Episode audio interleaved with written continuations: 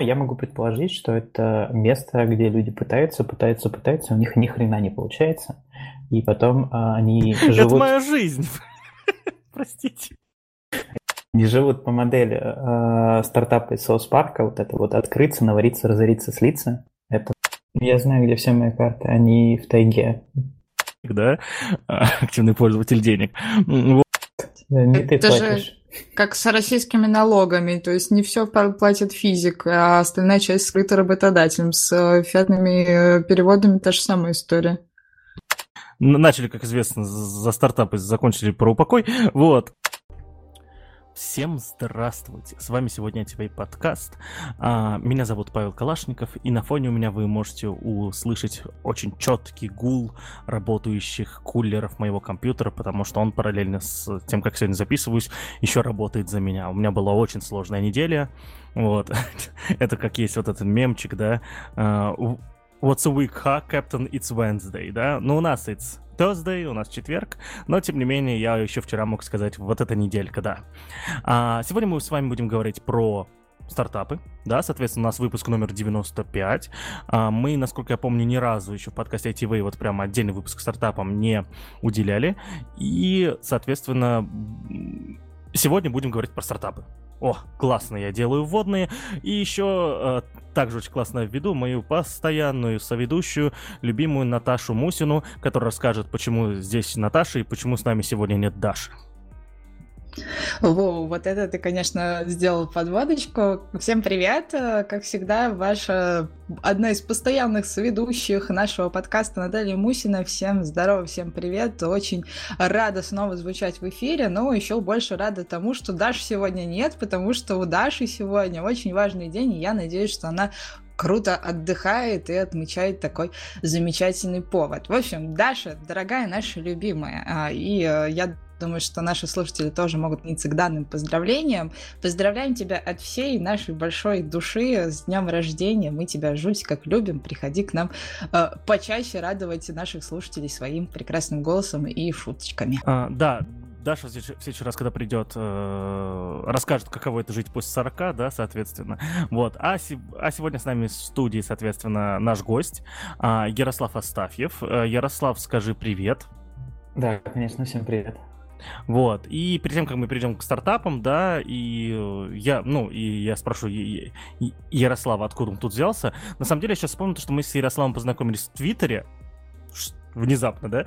А, Он, э, Ярослав, вел твиттер IT Underhood за неделю до меня, да, то есть я- он мне давал, соответственно, бразды правления в этом твиттере, и, и на самом деле а, мне было очень страшно, потому что когда ты приходишь в, в IT Underhood, ты все равно видишь предыдущие комментарии, да, когда вот логинишься там. И я залогинился в IT Underhood, и мне продолжали приходить э, реплаи на твиты Ярослава, соответственно, о том, как же он все круто рассказал, как четко все там, типа, раскрутил. И прям ровно все четко. А я как бы привык вообще набрасывать всегда. То есть людям за, за жизненные темы, не за технологии. А у Ярослава было в основном технологии. Вот, я очень боялся, что меня там захейтят, но такого не произошло, потому что, наверное, полнедели ничего не писал. Вот, ну и потом мы с Ярославом что-то заобщались и решили то, что надо записаться в подкасте, потому что Ярослав крутой. Вот, и... э, Ярослав, расскажи нам, пожалуйста, кто ты по жизни и как до такой жизни докатился? Блин, очень, очень приятное, конечно, интро. Спасибо большое за такое представление. А, давайте быстренько расскажу о том, с чего я начал, потому что история у меня длинная. Я куда-то поехал учиться, и а, в айтишечку я, я заходил странно, потому что в какой-то момент меня спросили, а, спросил старшекурсников там, в университете о том, кто чем занимается и кто сколько получает. Ну, там разные выборки сделал. Мне тогда сказали, что где-то к 30 годам, если очень сильно стараться, то можно спокойно 200 поднимать, но надо будет перерабатывать как черт. Вот, но это очень давно было. А, естественно, там, ты студентом, будучи, кучу всяких подработок делал. И в айтишечку я, конечно, там не ходил. То есть я видео монтировал, э, прямые трансляции, там, всяких съездов молодых политиков делал, все что угодно, короче, но никак не айтишечка. А, почему? Потому что было тяжело, потому что учились мы в школе на Паскале, а в университете был C, и как-то все это было мерзко. Но потом нас так повезло, компания NetCracker там инфты в свое время делала курсы по Java, на которые можно было ходить, они разрешили тебя после этих курсов ходить по собеседованиям. На собеседованиях мне, конечно, сказали, что я э, полное дно, э, и никто меня брать к себе не захотел. А потом как-то все завертелось. Меня взяли на первую работу в компанию такой компетентом. Нынче я купил EPAM. Тогда они занимались такой около около физической и около научной созданием LMS. LMS такая штука, Learning Management System, условно там э, дневник, табель э, и куча всяких возможностей для создания курсов по теоретической физике, там, тройственной логике, множественной логике, не знаю, китайскому, теорфизу, французскому, всему подряд, с системой так называемого автоматического грейдинга. То есть это система, в рамках которой машина за тебя может проверить, как ты справился с той задачей, которую тебе дали. Ну, то есть, представь себе, там, не знаю, курсеру, и в курсере можно там в конце после э, материалов пройти там квиз с вариантами ответов. Вот здесь все то же самое, только, там, не знаю, теоретическую физику решать и автоматически машину проверить, как ты решил задачу, насколько корректно. Вот такую штуку мы делали. И я понял, что это вообще не мое. Ну, то есть писать код какой-то непонятной штуки, это, конечно, безумно прикольно. Ты сначала не понимаешь, что надо делать, потом берешь книжку а, с какой-то наукой, которую ты вообще не выкупаешь читаешь ее там два с половиной месяца, потом пытаешься это все запрограммировать, потом это начинает работать, и ты сделал типа еще один кирпичик в систему автоматического грейдинга. Вот такая у нас была работа. А, я, конечно, жуткий факапер был, но я очень хотел познакомиться с а, международными чуваками. И в какой-то момент наши заказчики, это были две компании Computate, Xengage Learning Education, это самый большой образовательный вендор в Америке, они еще эти делали книжки красивые, а, красные, синие, учебники по английскому языку, я думаю, много кто учился по ним. И Pearson Education, это такие же ребята из Канады. Вот а, они создали нам чатик всех разработчиков американских, там, индийских, российских и так далее. Вот а, в первый день я там написал Hi Gays вместо Hi Guys и случилось то, что случилось. Вот, понял я, что пора уходить из программирования, надо идти в менеджмент, потому что мне нравится общаться с людьми. Вот. Потом долго-долго-долго куда-то меня жизнь вела, свалил я в итоге из Москвы, сейчас обитаю в Питере, поменял тут несколько компаний и пришел к вам поговорить про стартапы. Вот так меня жизнь накатила.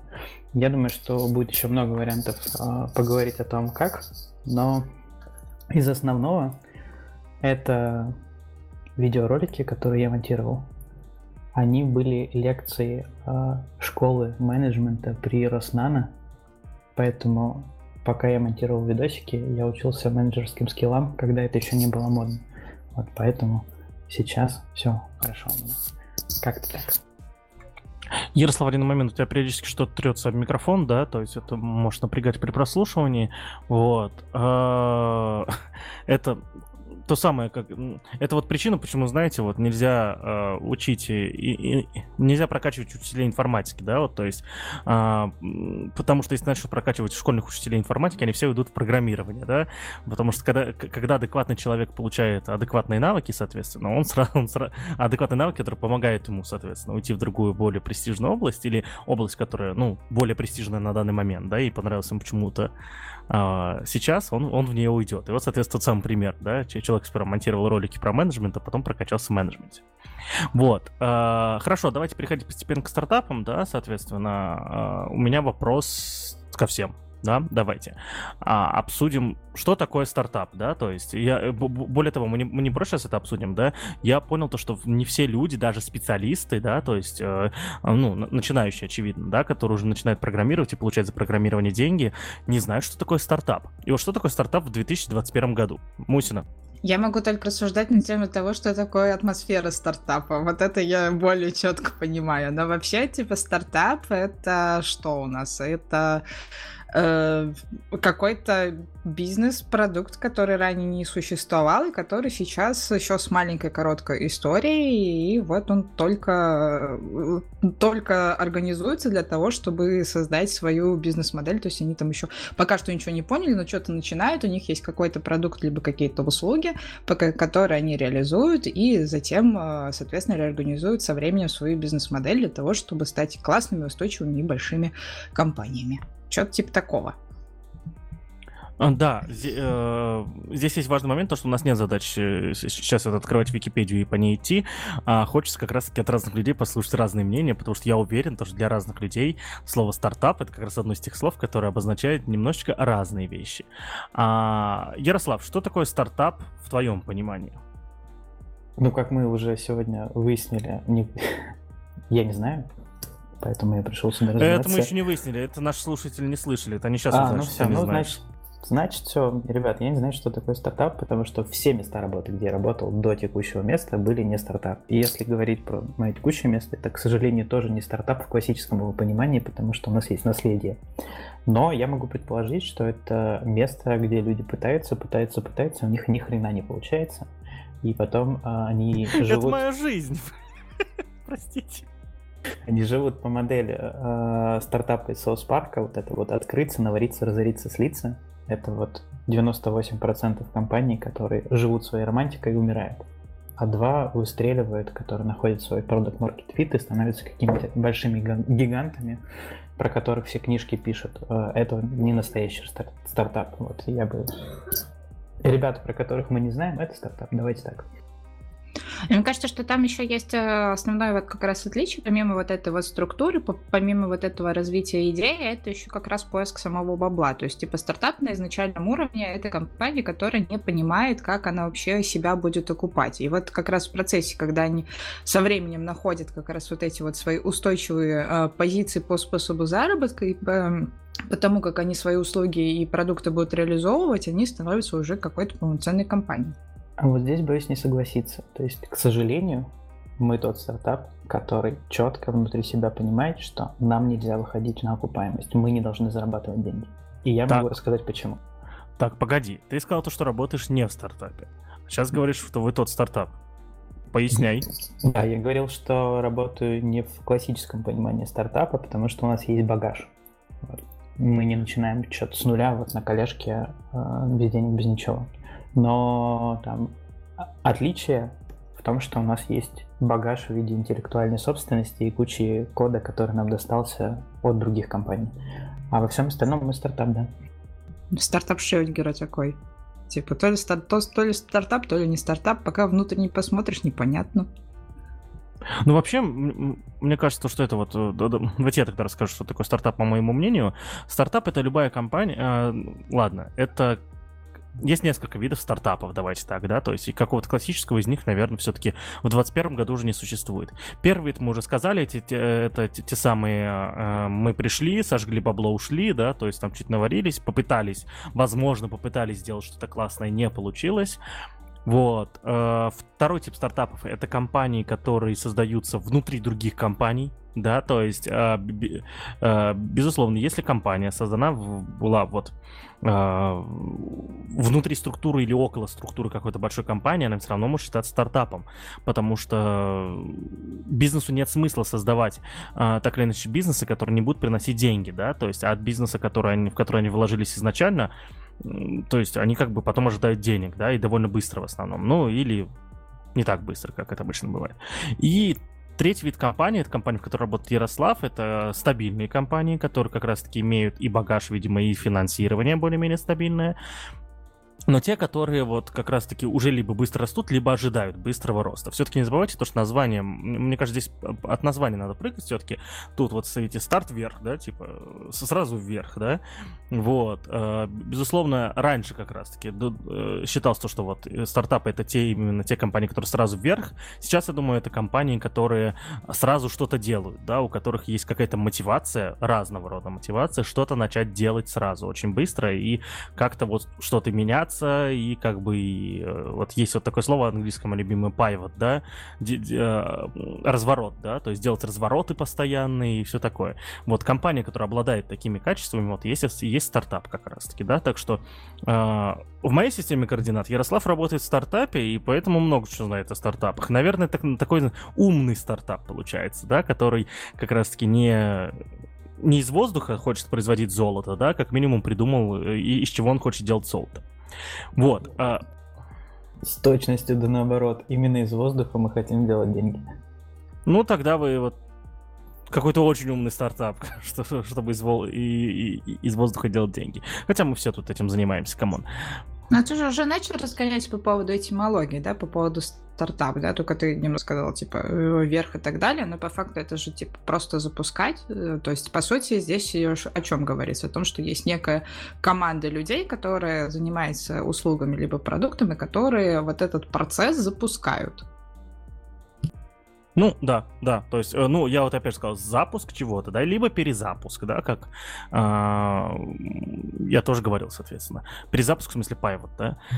Окей, хорошо. А вот теперь смотрите. Э, я, на самом деле, за свою жизнь проработал в блин, в одном стартапе, на самом деле, всю жизнь проработал, если быть точным, да, всегда, после этого, всегда, до этого и после этого всегда как-то работал в таких, ну, таких легких, таких более-менее неподвижных э, организациях компаниях, кое и моя компания сейчас является довольно неподвижна, и нас это устраивает. А, вот. И за свою жизнь работал в одном стартапе, это компания Учеру, когда я туда пришел, там было человек 20, да, когда уходил 150.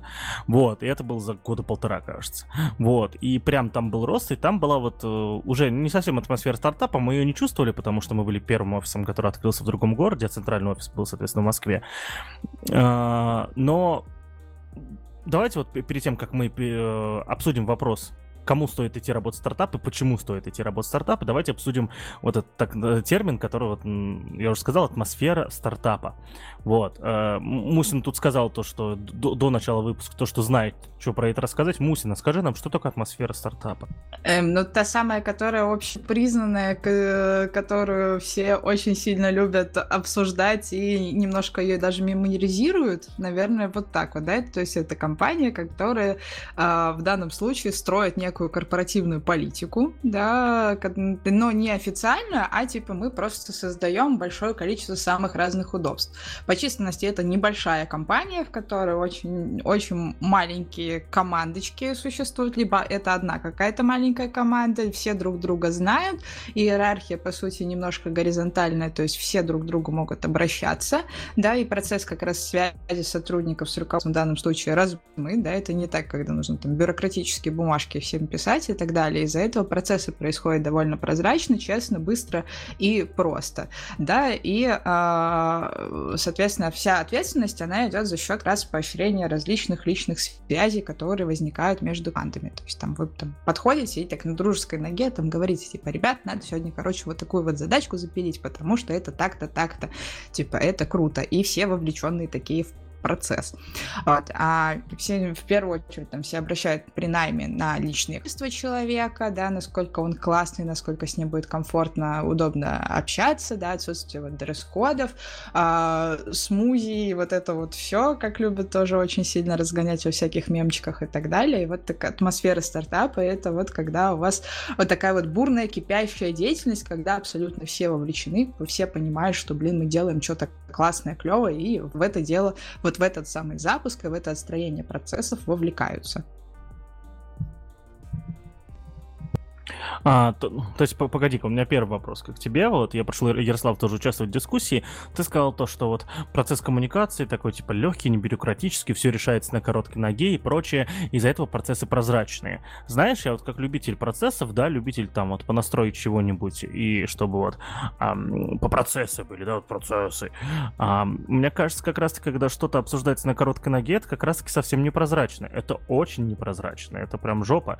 Я нам есть сейчас с тобой смысл а, об этом дискутировать, или а, я неправильно тебя понял? Но это же, понятное дело, в вакууме, потому что это идеальная ситуация, то есть все друг другу сразу всю информацию, которую необходимо предоставляют, все сразу понимают, где эту информацию взять, не нужно там делать кучу запросов на то, чтобы какую-то информацию получить и так далее и тому подобное. Да? Как это на самом деле происходит, мы с вами видим, и когда много раз обсуждаем это и с тем лидами, и с ребятами, сотрудниками на тему того, что а как вообще там тикеты ставятся и так далее. У нас уже было несколько эпизодов, которые этой тематике посвящены, да, и мы понимаем, что в результате все не так уж сильно прозрачно, да, и вот в этом самом процессе, а, естественно, очень много всяких разных шероховатостей, то есть В идеальности, по идее, вот все все прекрасно понимают, все, всех информация на виду, все сразу понимают, где это взять. Все базы данных открыты для сотрудников, а, и если я там, допустим, из отдела маркетинга решила поинтересоваться, что там в разработке происходит, я сразу понимаю, куда мне обратиться, где эту информацию посмотреть и так далее. И, возможно, даже минуя какие-то лица, которые мне информацию могут предоставить. Да, вот, э, вот об этом больше речи, да, то есть вот за счет как раз этого самого упрощения процесса вот этих связей. Я, честно говоря, не очень представляю, как, в принципе, можно построить такую компанию, где ответ на вопрос, там, как мне получить информацию, которая мне нужна, но я не знаю, где она лежит, а решается таким путем, как писали, а, как описала Наташа. Вот честно, я не представляю, что надо сделать. Ну, у нас, допустим, на Hexlet так, то есть у нас есть там учет отстроенный Notion, в котором все, все систематизировано, все ребята там заводят тикеты, все ребята заводят там странички и так далее. И просто если кто-то где-то там в страничках потерялся, он там говорит, типа, а где посмотреть, и ему не нужно это лично узнавать из человека какого-то, то есть э, его просто перенаправляют и говорят, типа, вот там посмотри, вот там вот поищи, и там вот оно найдется. А, я понял, тогда мы разделились бы. Notion, фу. А, хорошо, идем дальше. А,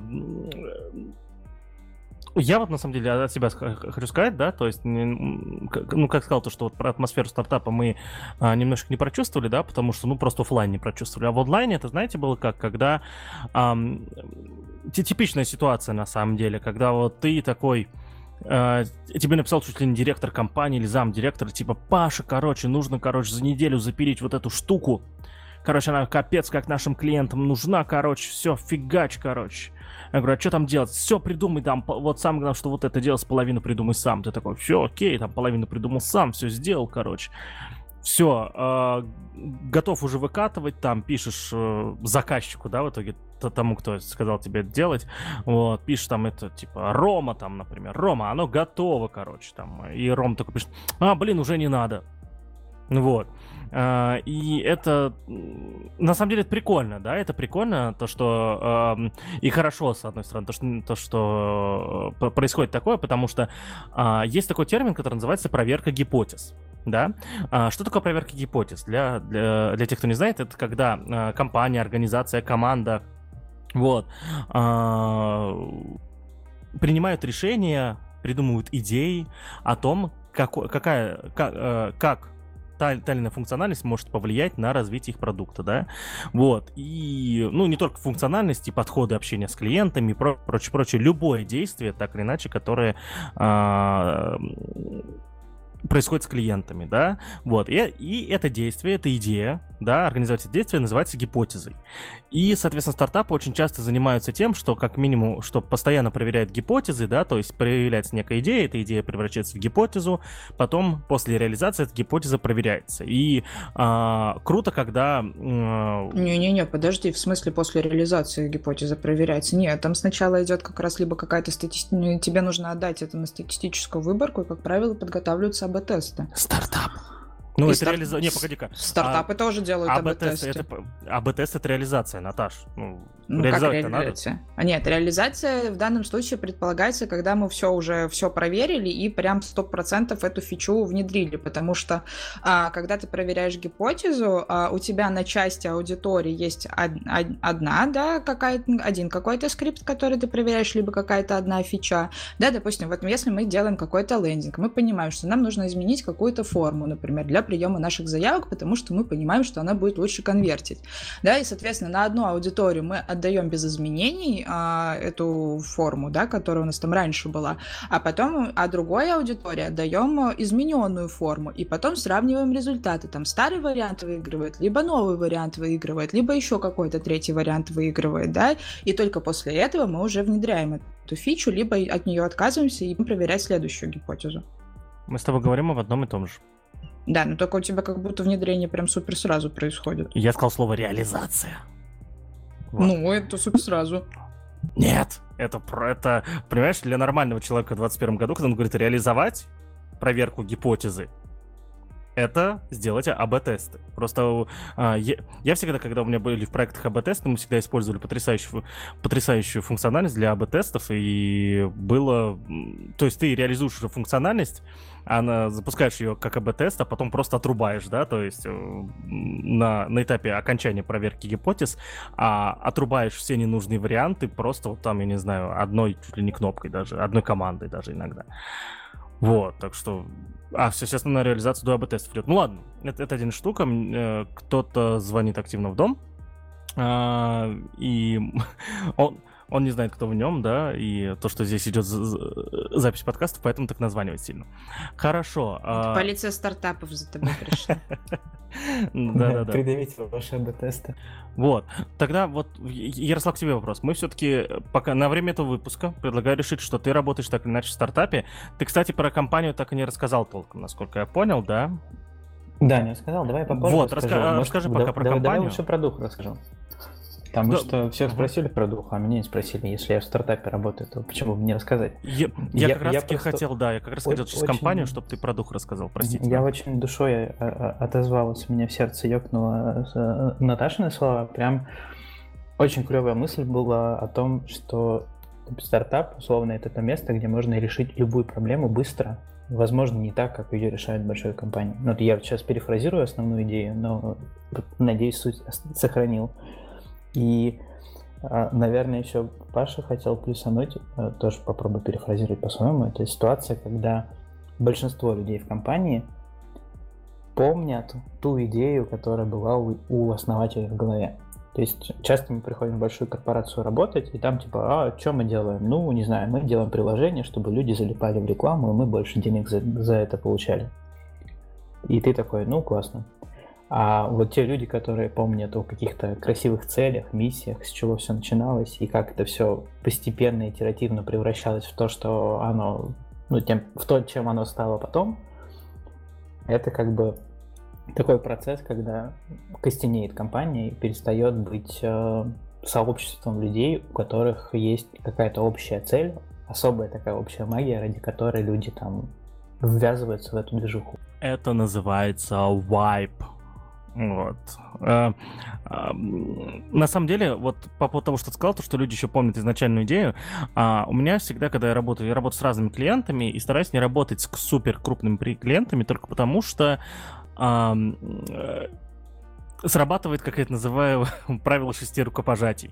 То есть, когда ты работаешь с, с очень большими компаниями, как правило, человек, который ведет с тобой контакты, да, который, с которым ты заключаешь договор даже иногда, да, который, соответственно, э, там принимает результаты работ твоих, да, моих, моих как аутсорсера и прочее он а, находится в больше, чем шести рукопожатиях от человека, который придумал изначальную идею это полная жопа, это вообще капец какой-то просто, то есть тут вот можно через 6 рукопожатий до любого человека в мире да, дотронуться, да, вот, а получается так, то, что вот в, в, в больших компаниях, да, в итоге реализация происходит на после 6 рукопожатий от а, исходного автора идеи, вот, и это, это причина, это причина, почему современные IT-команды стараются не, стараются не раздуваться, да, то есть все, все современные IT-команды так или иначе 10 человек, да, не больше 10 человек.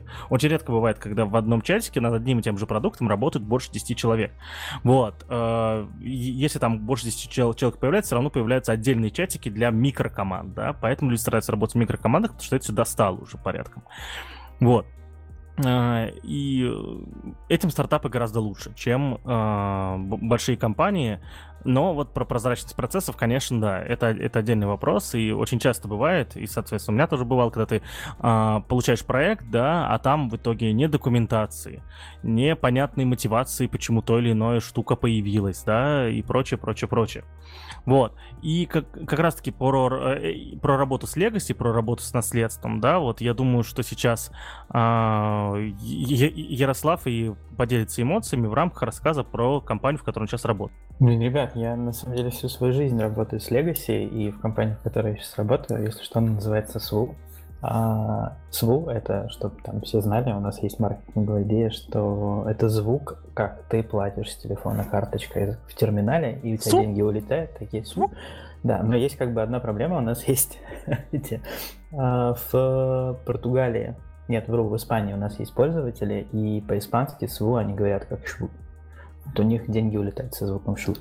Вот. И основная а, идея... Ага. А, а может, чтобы улетали со звуком бдыщ, это когда много заплатил, короче? У меня ну... есть идея запилить когда-то, когда чуть-чуть руки подосвободятся, саунд-дизайн, и на 1 апреля все, все, все звуки, а, которые в приложении есть, звук оплаты, там, звук обновления и тому подобное, э, сделать в виде звука SWOOP. То есть там, там, не знаю, деньги списали с карты, так, SWOOP, а обновляешь, там тянешь вниз, короче, в мобилочке, а там крутится эта штука, как намилась, она такая SWOOP, а потом, если ошибка произошла, она такая SWOOP, SWOOP, SWOOP. Вот а, такие штуки можно Слушай, так то, на 1 апреля надо что-то другое. На 1 апреля нужно, чтобы там, типа, были крики, вот ты такой оплатишь, из колонн, из, из этих, из колонн, из динамик. просто можем ноль на счету сделать, дело в том.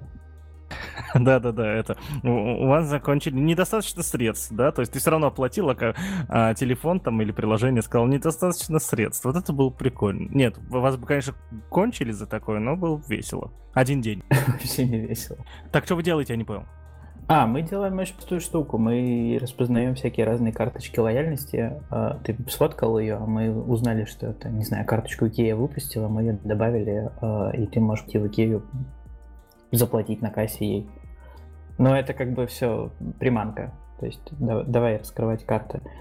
Нам это надо для того, чтобы у нас появились люди, которые любят экономить и вечно забывают свои пластиковые карты. Мы им говорим, что, ребят, у нас на самом деле цель создать мир без пластика, и мы экоактивисты. Поэтому, если вы не любите пластик, зачем вам вот эти бонусные карты?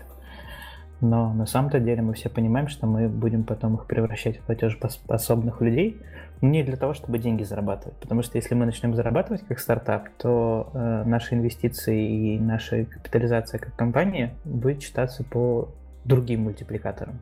И это значит, что, скорее всего, мы будем стоить дешевле. Вот это тот пример, когда стартапы нельзя зарабатывать. Как только мы выходим на окупаемость, нас считают по прибыли. А по прибыли мы явно не те ребята, э, которых можно считать, например, по аудитории такие вот чудеса венчурные. Это я в сериале «Силиконовая долина» слышал такую тему, да, что, типа, как только ты начинаешь зарабатывать, ты, ну, вот, да, там конкретный мультипликатор по заработку, да, идет, да, а вот пока ты не зарабатываешь, все думают, что ты единорог с миллиардным потенциалом. Ровно так, на самом деле мы целимся в единорога, а, и я думаю, что это все получится годика за два, но можем забиться, посмотреть, как будет. В общем, ты точно прав основная идея как только ты стал зарабатывать, все могут посчитать, сколько ты зарабатываешь. И, скорее всего, ты стоишь тогда гораздо дешевле. А, да, и... Не, ну, в принципе, можно всем рассказывать, сколько ты зарабатываешь, да, но все равно потом придет какая-нибудь комиссия, как они называются, эти комиссии, то я всегда забываю, по проверке. Ой, господи, мне это слово так нравится, я всегда забываю. Ладно, неважно. А, у, у меня вопрос к продукту. Вот знаешь, я сейчас такой вспомнил, а где у меня эти карточки лояльности? Я понял, что они, они у меня все в Samsung Pay вообще находятся. И на айфонах Мусина, где на айфонах хранят карточки? Ну, вообще там типа есть валет, но не знаю, мне удобно было вот... Я, кстати, мы до начала э, записи как раз обсуждали кошелек. Я пользователь кошелька, у меня все мои карточки в кошельке. Ну, а кошелек поч... это приложение такое, которое собирает эти карточки. А, хорошо. Окей. А, Apple Wallet, Samsung Pay уже есть а, нативные крутые, уже прямо на, на телефоне уже, да, купил телефон сразу там, обновил систему сразу там. А, зачем мне кошелек?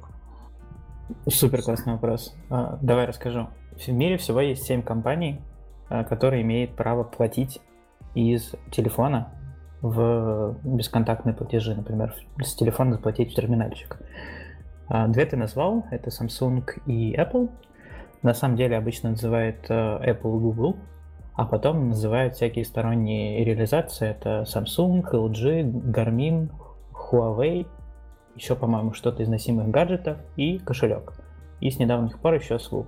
Вот. А на самом деле это очень редкая сертификация. Кошелек, например, как компания к ней шли 7 лет. Мы это сделали за полгода, правда, с большой поддержкой ребят из кошелька. И формально, там, ну, ты когда смотришь ребят, которые имеют право токенизировать карты от имени Visa и MasterCard на телефоне, ты читаешь такое Google, Apple, там, Huawei, там, Garmin, ну, то есть крутые компании, там Swoop. что это.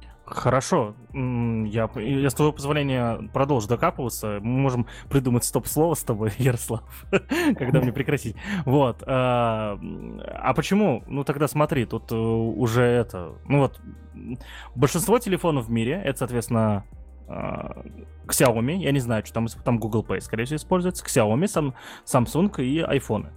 Вот. Э, Huawei телефонов сильно меньше, насколько я знаю, и уже у 80% устройств, да, уже установлены из коробки. Почему юзеры должны... Вот, э, а давайте я вот не, не, не у Ярослава спрошу. Мусина, чем тебе Wallet не устроил? Че, зачем скачал отдельное приложение? Потому что он не все карточки умеет поддерживать. Есть ряд, допустим, региональных карточек, которые могут быть, ну, типа нашего гулика, либо а, какой-то карточки, Расшифруй. Который... Ну, Гулливера, а, это наша сеть супермаркетов, э, да, которая только у нас есть региональная наша, либо там, допустим, какой-нибудь локальный магазин, а, в котором а, по номеру, чисто по номеру карты это все делается, а не по штрих-коду, который на карте указан, либо это, допустим, какой-то штрих-код, который почему-то, допустим, Wallet не распознает. Вот, и вот такие вот карточки я как раз засовываю в кошелек, да, ну, я вообще, в принципе, все карточки засовываю в кошелек, да, они там классно, красиво систематизируют, регистрируется, и плюс ко всему он мне еще дает всякие уведомления, потому что у кошелька есть а, партнерские сетки, и он там может дополнительно какой-нибудь скидос накинуть, либо там меня уведомить о том, что здесь какая-то акция происходит и так далее. На самом деле, тут выкобенился, я понял, что они целевая аудитория просто. И у, меня, у меня есть эти карточки, но я из этих карточек пользуюсь только карточками Гулливера, в которые хожу там типа раз в полгода. И карточки ну, Сарая. Да. У тебя для этого жена есть, которая, собственно, у тебя э, рулит этими самыми карточками. А люди, которые это делают самостоятельно, они уже для себя выбирают сервисы. Э, кстати, вот, э, чтобы вы, чтобы вы не думали, мы пять лет назад сели об этом договорились, что Э, разделили обязанности, и вот Мария Евгеньевна занялась, соответственно, всякими кэшбэк-сервисами, вот этим всем стафом, короче, да, вот, а я ничем не занялся, ха-ха-ха. Ладно, а, окей. Да, давай я дополню Наташу. На самом деле она права, но она смотрит только со стороны так называемой легкой лояльности и тяжелой лояльности. Легкая это когда я сфоткал, мы распознали, классифицировали, у нас нет никакой интеграции там с пятерочкой, например. Тяжелое это когда мы что-нибудь из бэк-офиса пятерочки достаем, это бонусы накидываем, всякие вещи такие приятные. А Паша на самом деле копает очень хорошо вглубь и смотрит в правильную историю, зачем мне там Google Pay, если у меня есть Google Pay. А проблема в том, что Google Pay а, существует э, официально только в 30 странах мира, то есть во всех остальных странах а, его нет. А, но это полбеды. Но есть еще страны Европы, в которых не любят Huawei. А, а ну, там, не знаю, условная Молдова, там нельзя заплатить легально с телефона никак, потому что Гугла там нет, Huawei как конкурента Гугла, но так как это китайские ребята, их туда не пускают, носимые гаджеты не приходят, потому что все они работают на базе Гугла, и, и у них сертифи- сертификация на базе Гугла, поэтому они, в принципе, не могут там заплатить. И, по сути, там сейчас э, в Молдову, например, приходит э, Apple Pay, и банки активно с ним интегрируются. И получается, что там, я как житель там, условной Молдовы, э, если я iPhone боярин, то я могу заплатить с телефона в там, пятерочке молдовской, а если я обладаю техникой на базе платформы гугловой или андроида, да, то нет. И поэтому все компании мира потихонечку ищут конкурентов, кто сможет настроить этот мостик. Вот поэтому гугловая именно часть, связанная с оплатой, она тоже конкурентоспособна и привлекает людей, потому что это, по сути, единственный способ в некоторых странах реально заплатить. А в Молдове, в Молдове вами можно пользоваться? Я вот, типа, если полечу в Молдову, не знаю зачем. зачем можно лететь в Молдову, да? Вот. А, если я плечу Молдову, я смогу воспользоваться кошельком? И а, давайте так, другой вопрос. Вот вы, ты сказал вот этот пример, пример хороший, крутой, да, потому что Google и Apple будут не, далеко не везде пускать с такой функцией из-за политики очень часто даже. А как бы приложение кошелек, оно политически нигде там не участвует, на него в принципе политикам по барабану, давайте честно, в основном, да, вот, и у него в этом плане развязаны руки. И вот в каких странах уже, да, то есть уже я могу типа прийти и вот только кошельком расплатиться. Ну, я думаю, что это не секрет. Мы сейчас есть только в Италии и в Испании. А следующие страны, в которые мы придем, это Португалия, Украина и Молдова. А в Молдове, я думаю, что где-то в начале февраля мы будем уже, и, соответственно, уже будем с платежами. Потому что сейчас мы не афишируем функцию, что мы умеем платить. Ну и заканчивая нашу рекламную интеграцию, хочу сказать то, что поставил себе приложение кошелька. Но подожди, а, вот, кстати, если мы говорим по поводу бабло, у меня, допустим, на кошельке только дисконты. Я, допустим, свои карточки кошельку не отдаю, они у меня на внутреннем волете ну, так, лежат. Ну так тебе и не нужно. Ты же Apple можешь пользоваться, тебе зачем туда еще отдавать карточки? А вот я, я, а вот я, допустим, да, заканчиваю нашу рекламную интеграцию, да, а, если полечу в страну, где это, где я, я, я, я вообще знал, что с этим какие-то еще проблемы в мире есть. То, что вот в странах, там, отличающихся от стран третьего мира, так называемых, да, эм, оказывается, есть проблемы с оплатой телефоном, да, то есть я первый раз вообще об этом узнал, и я вот теперь буду знать то, что буду искать такие приложения, и уч- учитывая ситуацию, первым в моем списке вот как раз кошелек Soap, да, вот Soap, вот, будет. Так что, я, я думаю, если ты тоже полетишь куда-нибудь, ты быстренько свои карточки отдашь приложению. Ну или нет. Ну или нет. А, а как ты будешь тогда платить? Карточкой физической. Слушай, я вообще не помню, вот честно, вот прям жопа какая-то. И мне кажется, я их все потерял. Серьезно. Вот, друзья, если вы найдете мою карточку, скорее всего, я ее тупо потерял. И у меня вот единственная карточка, которую я помню, где находится, это карточка Сбера, которую я получил пару недель назад новую.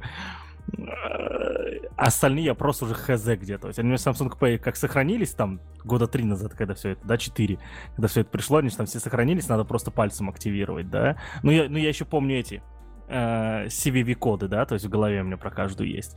И все. Вот, то есть вообще хз где они. То есть, э, ставьте кстати, лайк, если у вас тоже. Я знаю, где все мои карты, они в тайге, правда. А, а там это... А что они там делают? Ну, просто так вышло, что мы поехали на Дальний Восток и потеряли в тайге в глуши кошелек мой. Ну, в смысле, не я, моя жена потеряла кошелек, но...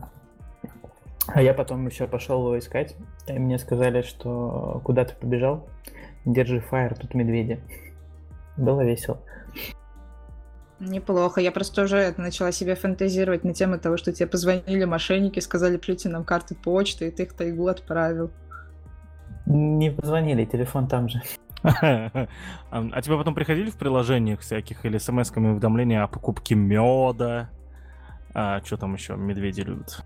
Не, не приходило, но я просто думаю с тем, что этот отпечаток пальца, у меня там еще старый iPhone был с отпечатком, а, медвежьи лапы не распознается. Тогда не взломали, конечно. А, а, Face ID справится. Ладно, идем дальше. Э, это давайте вернемся к стартапам, да, мы, мы обсудили, соответственно, про кошелек. А, Ярослав, есть еще, может быть, что-нибудь еще рассказать про компанию, да, потому что тема-то интересная, клевая, такие продукты будут рулить скоро много чем. Есть что-то еще, или мы дальше по, по стартапам побежим? Слушай, давай я просто парочку примеров приведу, потому что я не знаю, что будет завтра. например, всего мы там в продакшене несколько месяцев, там три месяца суммарно, и э, из, от изначальной идеи, ну то есть там меньше года все это пилится, э, уже отказались. То есть э, сейчас мы считаем, что будущее в криптовалютах, и надо еще платить в биткоинами, поэтому мы уже пилим партнерку с, со всякими кастади и прочими вещами. Но на самом деле мы это делаем не потому, что мы любим биткоины, а потому что мы любим мультипликатор капитализации компании, который э, при слове криптовалюта снова стал очень сильно расти. А, но основная идея в том, что даже наше понимание там, того, кем мы должны стать через год, за год несколько раз поменялось. Я не знаю, что будет там через год еще раз. И это вот очень прикольное ощущение. Поэтому если вы там хотите словить такое, то вам надо стартап. Если вы хотите понятный и красивый родмап, где мы должны быть и как мы там должны там оказаться, который, конечно же, никогда не исполнится, то сорян, надо идти в другую компанию. Я тут, знаете, что узнал, кстати? Я как болельщик э, команды NBA Лос-Анджелес Лейкерс, да, вот. Знаю то, что их основной стадион — это стадион Staples Center в Лос-Анджелесе. Да, соответственно, Staples, он назывался в честь компании Staples Incorporation. Кажется, там где-то в нулевых его переименовали или что-то такое. Но неважно. Так вот, вчера вышла новость о том, что Staples Center переименуют в 2022 году. А, а вот тут, тут даже написано 25 декабря 2021, то есть прямо это в под Рождество переименуют в Crypto.com арена. Понимаете, да? Это, это, это уже, это, это, ну, типа, это новый мир, да? То есть теперь... Э, это основные... современная реальность, да. Типа, блин, реально, а главная арена, наверное, NBA, то есть э, баскетбола в мире вообще, да? То, возможно, тут сейчас кто-то придет и мне скажет, что я ничего не понимаю, все такое, но тем не менее, простите, это Лос-Анджелес Лейкерс. Вот.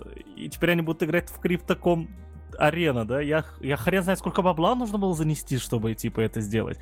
Вот. Э, и вот вопрос у меня к тебе, соответственно. А как будут, э, вот, хороший вопрос, который у меня возник сейчас. А как будут такие приложения, как кошелек, Samsung Pay, Apple Pay адаптироваться под э, криптомир? Все-таки придется?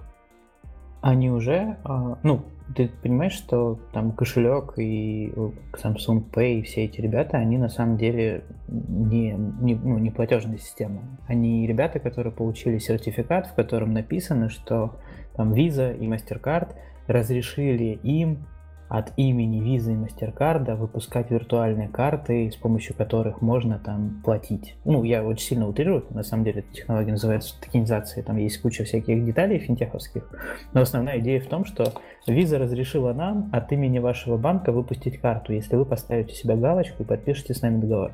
И а, та же Visa и MasterCard в этом году а, одни уже афишировали, другие не, ладно, все, все уже афишировали, поэтому это не секрет. А, сказали, что мы будем э, разрешать проводить криптовалютные платежи э, при помощи транзакций Visa MasterCard. То есть это реальность. Э, завтра мы сможем заплатить биткоинами в магазине через банковскую карточку. Обычно не используя технологии, телефонов и вот этого всего. А чтобы там, твой Samsung Pay это подтянул, тебе просто надо будет присобачить криптосчет к своей карте будущее примерно такое. Прикольно. И тогда все, каждая твоя транзакция будет еще бабок стоить, кстати. Если кто не знал, господа, послушайте обязательно наш выпуск про блокчейн, ссылка на него будет в описании. А, если мы будем пользоваться криптокартами, да, соответственно, то, насколько я понимаю логику работы, то каждая транзакция будет стоить нам маленькую, но копеечку. Вот. А, ну, конкретно в биткоине сейчас там уже не копеечка, там по 40 баксов, насколько я помню, уже транзакция, если не больше. А можно встречный вопрос? А почему ты считаешь, что фиатные транзакции не стоят ничего? Фиатные это нормальные деньги, а не криптовалюты. Потому что я плачу в год, соответственно, да, какую-то сумму за управление моей картой. И, не, и даже если есть какое-то ограничение по транзакциям, я, не, я будучи активным пользователем денег, да, активный пользователь денег, вот, э, ни разу не э, достигала этого лимита транзакций, соответственно, мне, в принципе, пофиг, сколько одна из них стоит.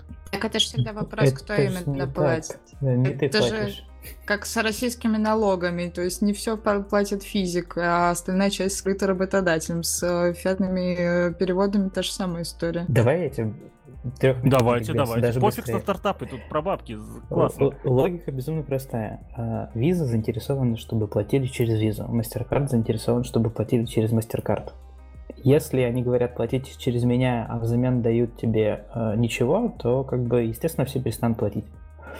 А поэтому MasterCard с каждой транзакции берет там 3,5% в России, там в Европе 0,01, ну, в общем, неважно. Какой-то процент от каждой суммы, которая переводится через MasterCard, забирает MasterCard себе. Но он не настолько дурак, он говорит, а я давайте там эти 3,5% не все себе заберу, а часть заработанных мной бабок разделю между всеми участниками, кто так или иначе привлек меня к покупке. То есть там, будь это приложение кошелек, через который заплатили, будь это магазин пятерочка, который типа дал возможность заплатить через банковскую карточку, будет это кто угодно, кто так или иначе повлиял на эту сделку, если он может доказать, что, чуваки, эта оплата произошла при помощи карты Visa благодаря мне, ему дадут бабла. И это там модель монетизации MasterCard и Visa. А, а я-то где плачу, объясните мне, где, где мои деньги уходят? Ты себестоимость на товар тебе больше будет. Но ты мог купить помидоры там в пятерочке за 10 рублей, а заплатил 50, потому что с 50 3,5% отдали визе. А ну вот смотрите, ну да, вот, вот смотри, я прости, что перебил. Здесь как раз-таки так и получается, то, что я суммы одной транзакции-то по итогу не знаю. Ну, то есть мне ее даже посчитать практически невозможно. Вот. А в случае с криптовалютами там, кажется, избежать этого не получится. То есть ты будешь знать сумму транзакций все равно. Нет, разве? Да, но там заработ... заработки идут другим путем. То есть тебе не надо зарабатывать на транзакциях, тебе надо зарабатывать либо на обмене, либо на трейдинге, либо на том, что валюта просто сама по себе растет. Погоди-ка, мы сейчас говорим про криптовалюты не как про вот, как сейчас ими пользуются, а как про возможность в Старбаксе купить за криптовалюту кофе. Да, но чтобы купить в Старбаксе за криптовалюту кофе, тебе надо купить Мне надо где-то приобрести. Да, мне надо где-то приобрести. Вот, и приобретая один биткоин, допустим, да, я буду, э, проводя ну, то есть покупая один биткоин, я заплачу за транзакцию, да, какой-то процент, я не знаю, как это будет устроено. Потом за каждый еще, когда буду куда-то дальше кому-то переводить эти биткоины, оплачивая ими, да, я опять буду платить за транзакцию. И я говорю сейчас не про... Я говорю про суть использования, да, карт, да, и, соответственно, криптовалюты. Мы будем думать о том, что сейчас я заплачу 100 долларов, и в случае с этим, с битком заплачу, заплачу еще несколько долларов довольно много долларов. Если у меня будет криптовалюта другая, соответственно, я буду заплатить...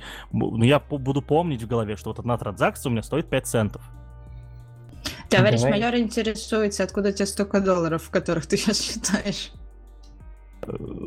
Все в моей, все в моей налоговой декларации, между прочим, сданной вовремя. И, ну, была там одна проблемка, но проблемка не моя, а банка. Я ее решил, кстати, еще и проблему банка. Так что, товарищ майор, идите в налоговую, пожалуйста, там все есть. Ладно, давай я на это просто тоже могу ответить. На самом деле никто...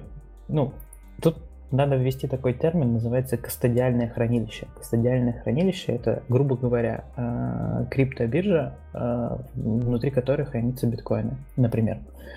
И идея в том, что когда ты покупаешь биткоин, э, у тебя нет вот этого ключика на флешке, которым ты получишь доступ к своему биткоин-кошельку, который у тебя могут там украсть, потерять и тому подобное. У тебя есть обещание от нас, честных, пушистых и хороших, что когда тебе понадобится твой биткоин обратно, мы тебе его вернем. Но на самом деле все ключи у нас. Поэтому, покупая биткоин, ты покупаешь нам биткоин за свои деньги, которые у нас хранятся и которые мы можем использовать как хотим. Хотим, пойдем на криптобиржу. Хотим, э, вместо того, чтобы заплатить тебе биткоином, спишем с твоего биткоинского счета к нам, а заплатим своими деньгами из кармашка. Не вопрос. Но основная идея в том, что на самом деле напрямую ты не работаешь с криптовалютой. Вот такая хитрость. Mm. Я, я понял. А, то есть это теперь стало логично, да. То есть я... А... Давай, давай еще про сорваксов mm-hmm. расскажу, как их уменьшить. Теперь представь, что у нас в этом хранилище а, биткоинов очень много людей. И эти люди очень часто переводят деньги не только на рандомные биткоиновские кошельки, но и внутри пользователей этого кастодиального хранилища. И это значит, что нам достаточно раз в n минут делать компенсирующую транзакцию взамен тому, чтобы каждую транзакцию, которую ребят переводили, а, регистрировать в биткоинских блокчейн цепях. То есть мы берем и там на 10 тысяч оплат делаем одну транзакцию там на 5 баксов или там на 40 баксов, и все, Это очевидно, и с ней платим да. комиссию. Да, то есть принцип будет точно такой же, как сейчас получается, да, то есть у меня есть деньги, они как-то списываются, и я плачу какую-то а, фиксированную или как или плавающую сумму, как вы сейчас говорили, да, которая вкладывается там в, в стоимость товара и прочее, да, вот, а уже и опять ничего, ну это скучно, я думал будет интересно. Ну, э. Тут все тупо, обычный тупой бизнес. Единственное, что тебе это выгодно, потому что ты больше денег заработаешь. Потому что в Европе, например, мы можем взять очень маленький процент с транзакций э, обычными деньгами. Но зато можем большой кэшбэк тебе насыпать, если ты платишь битком. Уважаемые слушатели, как вы можете догадаться, мы уже в жопу послали стартап, это неинтересно, потому что у меня есть еще несколько вопросов по поводу карт, э, карточек и прочего. Ярослав, если ты можешь на них ответить, буду признателен. Смотри, ситуация. Uh, я, я, uh, у меня совсем недавно, первый раз лет за пять, закончились деньги на телефоне. Охренеть просто, да? Бывает же. Вот. И я это заметил, когда вышел в магазин, за, в угловой магазин на районе, соответственно. Я смотрел, что где когда, и понял, то, что, а что это закончилось. Вот. Но, тем не менее, я все равно без отсутствия интернета, без интернета могу оплачивать. Да, соответственно, с помощью э, приложения Samsung Pay. Подскажи, пожалуйста, если ты знаешь, как это работает, как это работает, да, и будет ли ваше приложение такое поддерживать? Потому что, ну, как я могу тратить деньги, когда не могу сообщить туда о том, что вот, типа, я трачу деньги. То есть, ну, понятное дело то, что э, терминал имеет доступ в интернет, но как, ну ты понял мысль мою, да? Да, я все понял. Uh, блин, я, честно говоря, думал, что наконец ты задашь вопрос, на который я не знаю ответ, потому что это все вообще не моя предметная область. Я случайно сюда макнулся буквально три месяца назад, но, к сожалению, я знаю ответ. Uh, история какая? Uh, на самом деле, когда ты хочешь заплатить с телефона, Сейчас вот будет, во-первых, первый разрыв в башке. А, помните такие магнитные ленты, которые карты проводили а, по терминалу, так и оплата проходила? Вот телефон имитирует именно эту технологию. То есть он имитирует, как будто бы ты проводишь магнитной лентой возле терминала. И так происходит бесконтактная оплата. Вот здесь я тебя перебью. Кажется, это делает только Samsung. Айфоны так не умеют. iPhone, айфонам нужно именно NFC, кажется. С айфонами не подскажу, потому что на айфонах нас нет. А, причина очень тупая, а, потому что Apple не открыл доступ к своему кристаллу, чтобы мы могли платить через их технологию. Соответственно, единственная платежная система на Apple это э, Apple Pay.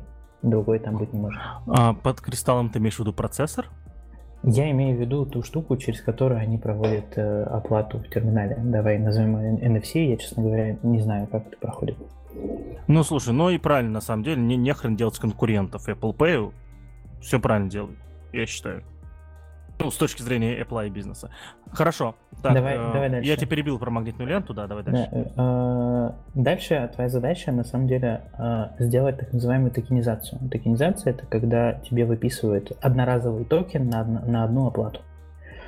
Э, есть проблема. Если в телефоне будет очень много таких токенов, то их можно украсть и платить, и никто ничего с этим не сделает, потому что они полностью валидны. Ну, единственное, что там карту может заблокировать, и тогда все ок. Но с телефона это можно украсть. А второй момент, непонятно, где их в телефоне хранить. И на там, Google девайсах это прям отдельная большая, хорошая техническая сложная задача, как, как сохранить токены на плату так, чтобы а, они были труднодоступны, а как сделать так, чтобы эти токены не украли. Давай приведу примеры атак, которые реально проверяют на наличие таких уязвимостей. Например, берут твое приложение, запускают. В какой-то момент полностью снимают хип-дамп всей памяти э, и запускают Расшифруй, что такое хит-дамп, не все могут знать. Хит-дамп это условно слепок того, что находится в оперативной памяти твоего приложения. То есть мы вот дошли до сейфпоинта в Java какой-нибудь, остановились, посмотрели, что у нас в памяти хранится, скопировали это, и потом взяли, запустили это на эмуляторе андроида, в котором все разрутовано и все наше. И проверили, сможем ли мы так добраться до ключей. А, есть атаки на изменение синхронизации времени. То есть э, одна из защит токенов, она заключается в том, что ты говоришь, что этот токен валиден не больше там скольки-то дней, недель, там, месяцев, в зависимости от того, как, какие настройки тебя запилил. И самый логичный шаг — украсть токен, поставить его на мобилку и перевести время назад и заплатить. Вот надо защититься от такой атаки. И вот там вагон маленькая тележка вещей, как защититься от того или иного. Но отвечая на твой изначальный вопрос, почему ты можешь заплатить э, с телефона э, в карте без интернета и все хорошо, ты можешь заплатить, потому что когда у тебя был интернет, тебе выписали несколько токенов, с помощью которых ты можешь заплатить. Но есть два нюанса. Токены либо могут заэкспариться, то есть пройдет время, когда они станут невалидными, и все, либо токены могут закончиться. И когда я это все прокапывал, я с ужасом охренел, когда ты едешь в какую-нибудь Европку, не покупаешь себе симку специально, потому что думаешь, да, что там буду с телефона платить и тому подобное. И они же могли закончиться, меня это супер, конечно, напугало. Это про закончиться, это, конечно, страшно, да. Вот. Я, правда, это очень редко нахожусь в местах, где нет интернета, на самом деле, да, то есть э, и обычно в этих местах и, а, и, и оплачивать-то нечего, да, там только там либо налик, либо лес, да. Вот. Э, это прикольно, да, про то, что могут закончиться токены. Мусина, когда закончатся токены, тебе будет страшно? Не знаю. Я всегда решаю проблемы по мере поступления. Вот такая вот не стратегическая и недальновидная. Окей, недальновидная Мусина. Скажи, пожалуйста, а тебя... Эм, как ты думаешь, вот давай, ты, я, я, вот, я, вот у меня был второй вопрос, соответственно, к Ярославу, но я решил, что начну с тебя. Ты как пользователь, да, вот, денег через э, подобные сервисы, что там можно прокачать такого? Или типа все идеально, типа просто чпонг и все работает? Не очень поняла. То есть в данном случае, если здесь просто перевод туда, перевод сюда, здесь скорее вопрос к процессам, которые организованы внутри каких-то систем, да, допустим. Мне пока до сих пор не очень удобно, что в этих масочных режимах, даже если идет распознавание того, что я в маске, мне, допустим, iPhone спрашивает про э, код, да, введите код подтверждения того, что, типа, я оплачиваю, да. Ну, то есть раньше у меня это было по Face ID, и сейчас, в принципе, есть по Face ID, в какой-то момент нужно маску снимать. Я либо не снимать и э, ручкой ввести подтверждение. Я понимаю, зачем это надо, это очень хорошая верификация, но в момент, допустим, когда я в магазине нахожусь, у меня там ручки заняты, это может быть неудобно и немножко усложняет, делает процесс более долгим. Но это, возможно, мои более, более такие большие сложности, потому что, типа, мне надо в настройках покопаться, а может и нет. Пока не знаю. Вот. И я не понимаю пока, что хорошо это или плохо. То есть, с одной стороны, хорошо, потому что, типа, еще дополнительная защитка стоит, э, да, мы все-таки про бабло говорим, а может и нет. А, наверное, из таких процессов я больше пока ничего сказать не могу. Ну и то, что у нас просто есть засилие всяких разных мошенников. Вот остальное как бы пофиг. Тут у меня, кстати, проблема была, когда новую карточку получал в Сбере. А, там а, мне приходили смс вот, мне там сотрудница в Сбербанке говорит, да, то, что это... Вам сейчас придет смс скажите мне код. Приходит смс с кодом, да, и дальше сообщение, никому не сообщайте. Я вот был в такой ситуации, типа, что делать? В смс написано, никому не сообщайте. Вот, но потом решил, что эта женщина не очень похожа на человека из мест столь отдаленных, да и офис почти выглядит как настоящий, поэтому решил все-таки э, рассказать ей код. Вот. Эм, Мне Ярослав... кажется, mm-hmm. у них, по-моему, у Сбера первого появилась такая история, когда они присылают смс для верификации, и в конце смс пишут, что этот код говорить можно. По-моему, Сбер первый научился так делать. Ну, мне, мне, мне еще ни раз такое не приходило, но вот как, конкретно, когда нужно было сказать сотруднику именно в банке, да, для получения карточки, там было вот, она две смс соответственно, мне э, прислала, не знаю зачем, если честно, мне, в принципе, по барабану, вот, ну, навряд ли там подключили что-то страшнее мобильного банка за 60 рублей в месяц. Я могу вот. ответить. Одна для тебя, другая для нее. А, ну да, да, да, да. То есть это, чтобы как, к телефончику тоже подрубить. Вот. И и вот там как раз было в, в обоих сообщениях написано «Никому не сообщайте этот код». Я такой, ну, блин, страшно. А, скажи мне тогда, Ярослав, я думаю, что это будет последний вопрос на сегодня. Конкретно про бабки. К стартапам мы уже не вернемся. Начали, как известно, за стартапы, закончили про упокой. Вот. Э, скажи, пожалуйста, как будет дальше развиваться, вот вы все-таки делаете сейчас свое приложение, да, которое является, по сути, во-первых, первый вопрос, является ли ваше приложение прямым конкурентом Google Pay, Apple Pay и так далее? Мы, мы, это, мы это упоминали, но прямого ответа не было. И второе, как тогда все это будет дальше развиваться, вы тем более в курсе, походу. Ну, ответ про Google Pay простой, да. А Сейчас, конечно же, это не так, но хотелось бы через какое-то время перейти в рынок штатов, где на самом деле Google Pay безумно круто прокачан. А, тут, наверное, надо по-другому ответить на вопрос. Откуда вообще растут ноги? Ноги растут в том, что очень много людей в мире хотят сделать привязку человека, а, его офлайн жизни к его онлайн профилю. И не очень понятно, как это делать. Ну, я не знаю, ты идешь возле дома, абрикосов решил купить, там дал наличных денег, потому что там нет терминала, или там перевел Сбербанк онлайн, и никто никогда не знает, что ты купил абрикосы там у этого человека. И или там, не знаю, приходит человек и в терминале платит банковской карточкой там, в пятерочке. Очень сложно узнать, что это человек тот, который, ну, тот, за кого он себя выдает. Для этого придумали в свое время, например, карточки лояльности, чтобы привязать все как покупки одного человека к... и отслеживать его какую-то динамику. Но это все равно очень сложная задача привязать этого человека клиента пятерочки ко всем всем всем его данным, которые собраны в интернете, там, и насыпать ему той самой злополучной рекламы. И по сути всякие такие приложения по типу того, что мы делаем, они подовые, они могут решить эту задачу. То есть они могут взять тебя и деанонимизировать офлайн, если ты будешь через нас платить. И здесь, конечно, очень жесткая гонка у стартапов в эту сторону потому что большие корпорации хотят прийти и заполучить такое приложение.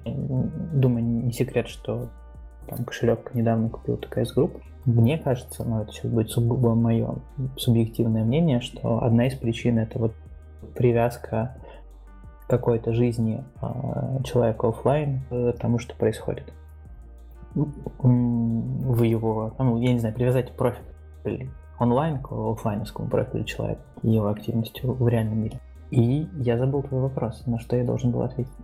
Как будет, ну, ты, ты, ты практически ответил уже, как дальше развиваться для пользователя? Ты все-таки сказал, как для бизнеса, да? А вот для пользователя, что еще, кроме карточек и битков, может появиться в таких приложениях?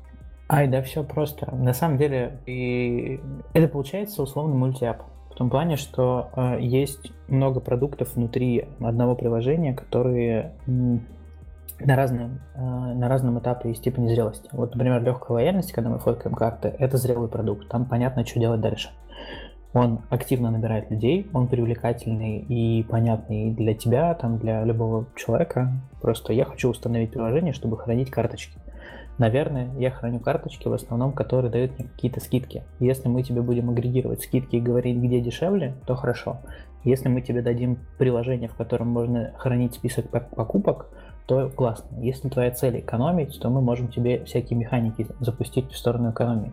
Если мы хотим тебе денег еще за это насыпать, мы тоже это можем сделать. Можем там условно запартнериться с пятерочкой, и если ты пойдешь в пятерочку, то пятерочка нам даст денег, а мы дадим денег тебе.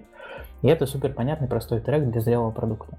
Есть непонятные треки, например, а, как сделать так, чтобы платить пользователю было привлекательно. Если мы говорим про Молдову, то там понятно, привлекательно, потому что другой легальной возможности там на андроиде нет. Если мы говорим там про Россию, которой, скорее всего, мы никогда не будем, а, тебе, ну, а, а зачем тебе ставить наше приложение, чтобы в него запускать банковские карты, если у тебя там есть Google Pay или Samsung Pay или еще какой-то другой Pay? Тут возникает вопрос, как сделать так, чтобы для тебя этот продукт внутри продукта стал привлекательным.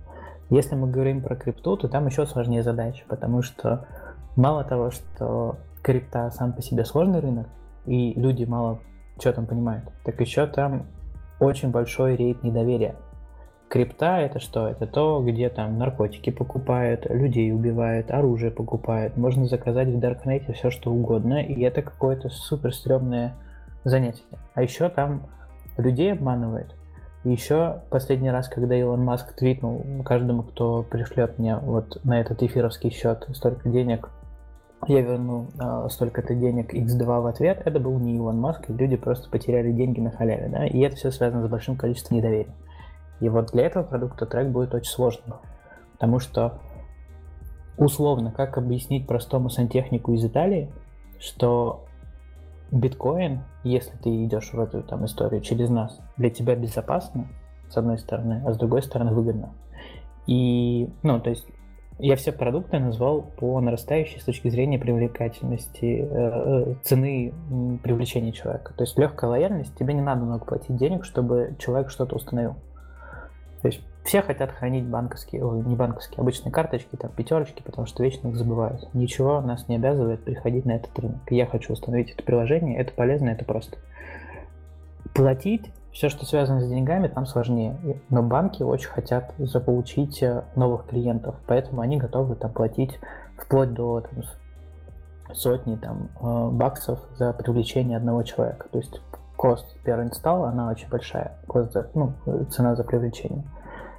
С криптой ценник еще дороже, потому что там еще больше денег. Получается, чем больше людей, которых ты привел, ты смог превратить в платежеспособных людей, которым, а, этот продукт стал полезный, процесс, когда продукт для тебя становится полезным, называется активация. Есть люди, которые специально этим всем занимаются.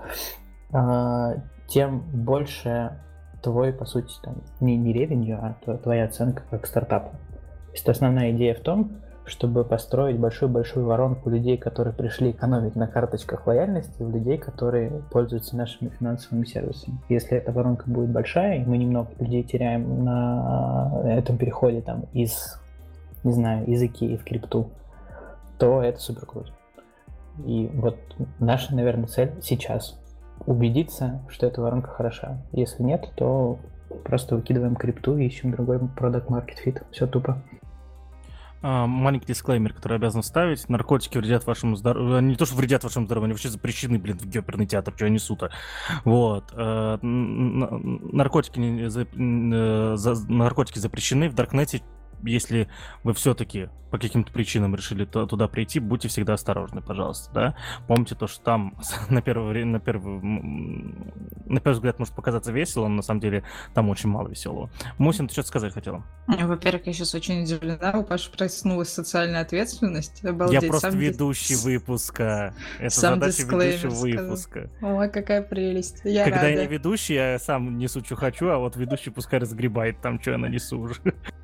Да, у меня другой вопрос к Ярославу по поводу, вот ты сейчас как раз разгонял по поводу э, тем, там, э, что там должны знать, да, вот, вот про понимание процессов и так далее. Вот на твой взгляд, э, есть такой термин, называется финансовая грамотность там и так далее, да, то есть мы, допустим, можем понимать, как работают какие-то процессы, как работает как раз крипта, как вообще работает вот это взаимодействие с банком и так далее, э, но все еще очень много людей, которые пока еще не в этой теме, да, они либо не интересуются, и тут как бы стараниями банков еще как-то появляются вот эти истории, особенно инвестиционная тема всех сильно захватила, и все там начали относительно в этом деле разбираться.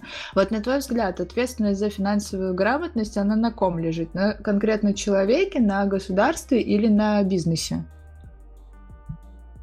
Очень сложный вопрос для меня. Я могу сказать так, что с тезисом про то, что мы здесь все разбираемся в крипте и там в каких-то финансах чуть-чуть лучше, чем все остальные, я, наверное, очень не согласен. Там даже по нашей компании, когда я слежу, э, у нас есть Илья, продукт, который занимается чисто криптовым управлением. И он раз в неделю делает пост о том, как это работает, либо о том, как где-то что-то купить, или как пройти там условный KYC, там, ну, Know Your Customer — такая процедура, когда мы должны убедиться, что ты — это ты, а не ты у кого-то украл фото паспорта и решил зарегистрироваться у нас, потому что деанонимиза... деанонимизация должна быть.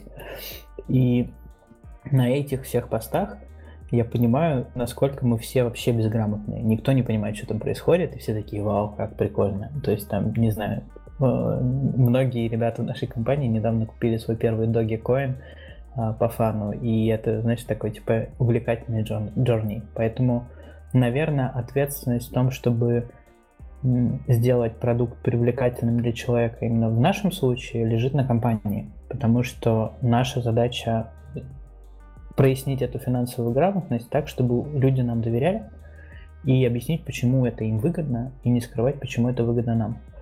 А, но причина конкретно в нашем случае в том, что так мы поддерживаем понятную, хорошую репутацию компании, которая не только мир от пластика избавляет, но еще и дает людям зарабатывать на чем-то, да. При этом мы не торгуем там их данными напрямую, мы на самом деле вполне легально все это проворачиваем. Если мы говорим про кого-то другого, я, я бы не сказал однозначно, что компания обязана это делать. Никто ничего не обязан. Если там, ты сделал так, что тебя обманули, наверное, это твоя ответственность государство там или частный бизнес могут способствовать тому, чтобы тебя не обманывали. И государство, наверное, должно регулировать всякие фрод, истории, э, спам, попытки мошенничества и прочие вещи, оно должно активно это пресекать. Но история про то, что, там, не знаю, ты зарегистрировался на инвестиционной бирже и вложился не в то и потерял много денег, наверное, это твоя личная ответственность. Вот давай как-то так размыто отвечу. За, за, за всех высказался и ни за кого. Ну, а меня такой ответ вполне себе устраивает. В общем, ребята, как всегда, мы помним о том, что айтишники ребята любопытные, поэтому обязательно всеми вот этими вопросиками тоже интересуйтесь. Неужели вам не интересно, как это работает? Да, еще, еще маленький дисклеймер, на самом деле, который я всегда делаю про сбор данных. Э, я как человек, который, будучи программистом, да, будучи снобом, э, все-таки не против сбора данных своих банками, рекламными организациями, всеми вот этими. Почему?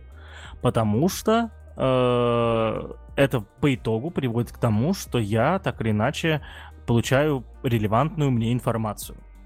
Вот, вы должны, э, но это мое мнение, да, то есть вы, всем, кто считает что сбор данных э, э, человека без его Uh, прям явного согласия, не то, что галочку поставил, а прям явного согласия, да, uh, это, это, это хрень, ну, просто, друзья, нам кажется, придется смириться с этим, не знаю, как можно сегодня этого избежать, практически невозможно.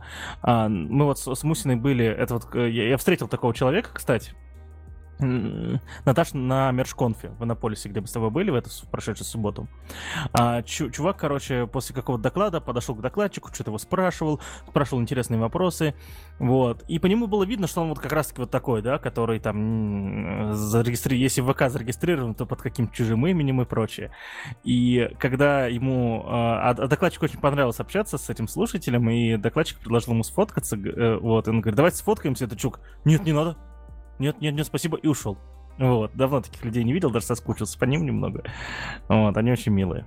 Но это же всегда очень бункерная история. То есть, типа, если такое происходит, то есть, если вы действительно так, так э, рьяно выступаете за свои персональные данные, не хотите их, их никому передавать и далее, то, да, кроме паспорта конкретно паспортному столу, да, и все, а, то здесь только история такая. Вы, наверное, наш подкаст сейчас не слышите, если такая история с вами происходит, потому что вы отключились полностью от интернета, вы сидите где-нибудь в бункере, а, не лазите в интернете, у вас там такая внутренняя локалка, может быть, э, настроена, и что-то сами в себе вы там в стол, наверное, и делаете. Возможно, какой-то клевый продукт, о котором мы узнаем в будущем, когда вы наконец наконец-то перелогинитесь, вот, а, а так, ну, только так, если.